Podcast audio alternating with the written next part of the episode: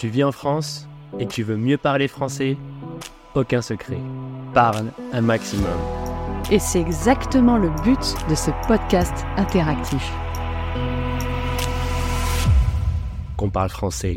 Ensemble. Bonjour à tous et bienvenue dans Deux Cafés s'il vous plaît, le podcast de So French Online. Je suis Charlène et avec Sofiane, on est un duo de formateurs connectés pour vous aider à mieux parler français où que vous soyez. N'oubliez pas que c'est un podcast interactif. Donc pour participer à nos exercices ou si vous avez des questions, contactez-nous directement par WhatsApp. Le lien est en description. Allez, c'est parti. Parlons français ensemble. Le thème de cet épisode, c'est Parler pour apprendre. Alors ça peut sembler étonnant. Vous auriez peut-être envie de me dire euh, il faut apprendre avant de parler. Ou alors vous me direz Ok, Charlène, apprendre, ça va. J'ai des livres, j'ai des vidéos, j'ai même des podcasts. Mais parler, c'est une autre paire de manches. Une autre paire de manches, c'est une expression française qui signifie c'est une autre histoire. C'est plus compliqué.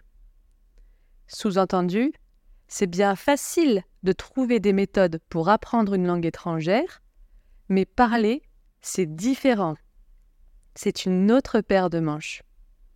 Alors il y a plusieurs obstacles.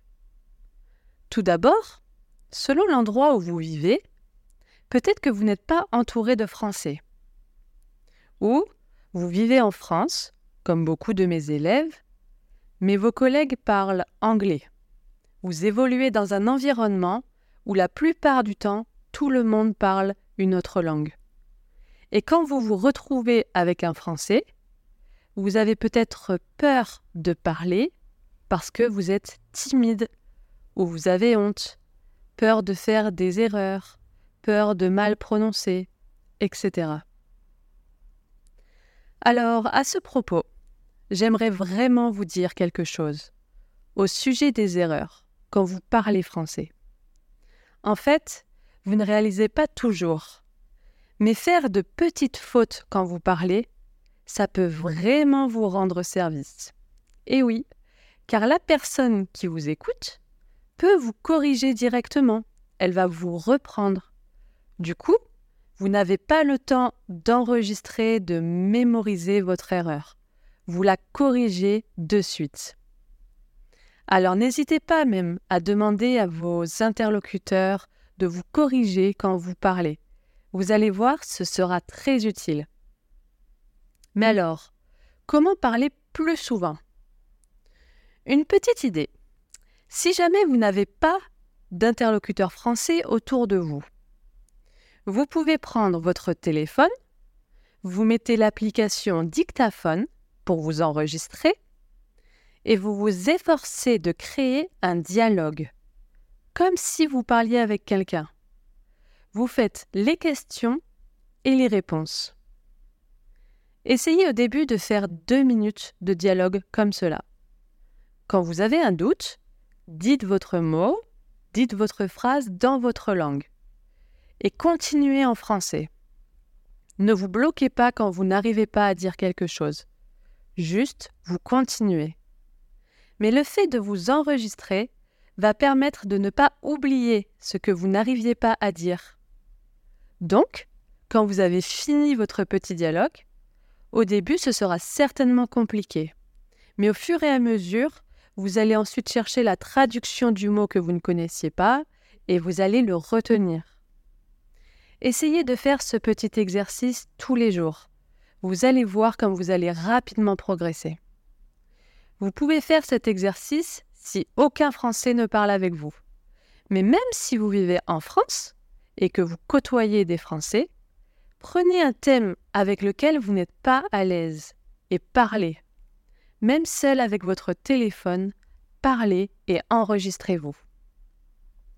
Après, bien sûr, si vous vivez en France et que vous côtoyez des Français chaque jour, parlez un maximum et gardez avec vous à proximité de quoi noter, peut-être un carnet ou votre téléphone. Et dès que vous bloquez sur un mot ou que vous ne savez pas comment dire quelque chose, notez-le pour ne pas l'oublier.